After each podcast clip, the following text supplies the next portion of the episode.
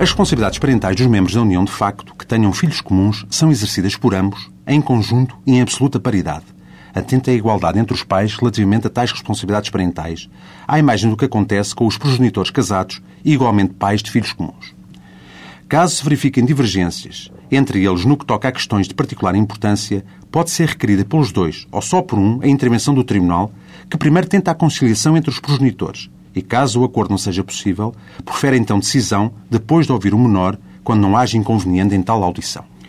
Exceto nas aludidas questões de particular importância e naquelas para cuja validade a lei exige o consentimento de ambos, presume-se o acordo dos progenitores quanto a atos praticados por um deles, não sendo oponível a terceiros de boa-fé o desentendimento entre os mesmos quanto a esses atos. Após a ruptura da união de facto, que não devido a falecimento de um dos parceiros,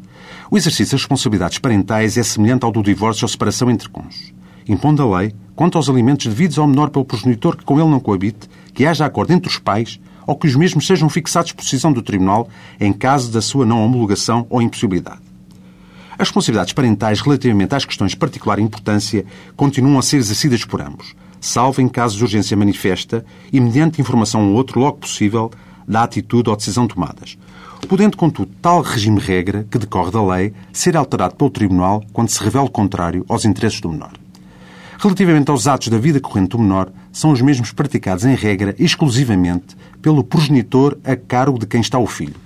com exceção das situações em que, por força do regime de visitas e férias fixado pelo Tribunal, o menor está temporariamente com o progenitor com quem não vive normalmente, sendo então tais atos cotidianos praticados por este último, muito embora com respeito pelas orientações e determinações educativas mais relevantes dadas pelo outro. O interesse do menor persegue, nesta matéria das responsabilidades parentais entre progenitores separados ou divorciados, uma relação de grande proximidade e profundos contactos do filho com os pais e de partilha de responsabilidades entre ambos.